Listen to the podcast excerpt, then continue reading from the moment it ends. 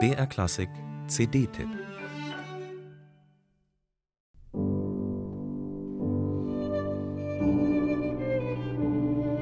Wenn ihr die Hektik der Millionenmetropole London zu groß wird, dann zieht sich Alina Ibragimova gern zurück. Dahin, woher sie kommt. Nach Russland, aufs Land, wo ihre Großeltern noch immer wohnen und wo sie das einfache Leben findet. Wo nur die Herzlichkeit untereinander zählt.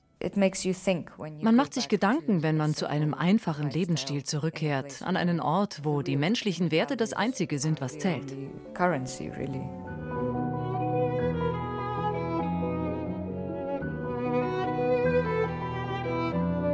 Natürlichkeit und Echtheit zeichnen auch ihr Geigenspiel aus.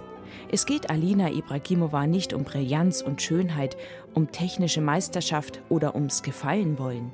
Es geht ihr darum, zum Kern vorzudringen, das Wesen der Musik zu ergründen, die sie spielt. Herbheit, Archaik, Wildheit findet sie in der dritten Violinsonate D-Moll von Johannes Brahms.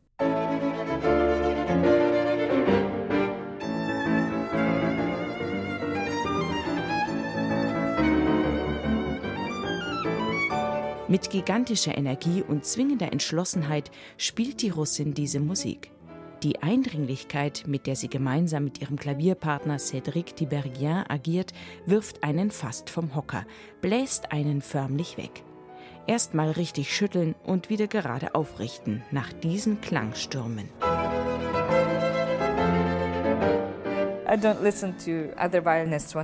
Ich höre mir keine Interpretationen von anderen Geigern an, wenn ich ein Stück lerne, damit es mich nicht irgendwie beeinflusst.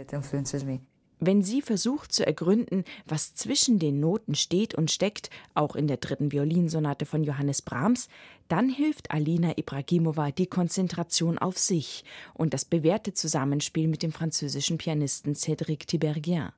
Gemeinsam haben die beiden bereits einiges an Kammermusikrepertoire abgeschritten.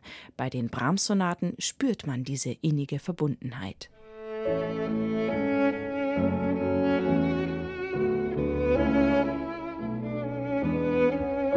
Denn anders als die dritte Sonate D-Moll sind die beiden ersten Sonaten in G-Dur und A-Dur zwei zumeist sehr in sich gekehrte, zurückgenommene, intime Stücke. Musik, die man sich gar nicht so gut im großen Konzertsaal vorstellen kann, eher im Nebenzimmer, bei der man fast das Gefühl hat, beim Zuhören nicht stören zu dürfen.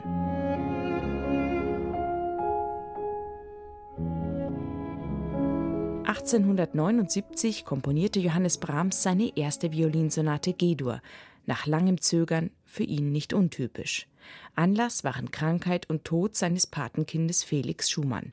Der Mutter Clara schreibt er wenn du Umstehendes recht langsam spielst, sagt es dir vielleicht deutlicher, als ich es sonst könnte, wie herzlich ich an dich und Felix denke.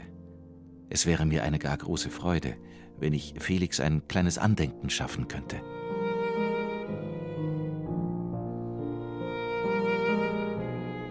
Uraufgeführt wurden die Brahms Violinsonaten von den damaligen Spitzengeigern Josef Helmesberger und Jänö Huboy. Geigerisch und auch im Klavierpart fordern sie bei aller Unterschiedlichkeit im Charakter alles, was auf den beiden Instrumenten spielbar ist. Nur zur Schau stellen darf man das als Musiker nicht. Denn sonst sind sie dahin, die Intimität, die Schroffheit und die zauberhafte Direktheit, mit der die Töne einen treffen. Perfekte Musik für Alina Ibragimova, die um all das weiß, im hektischen London und in der russischen Einsamkeit.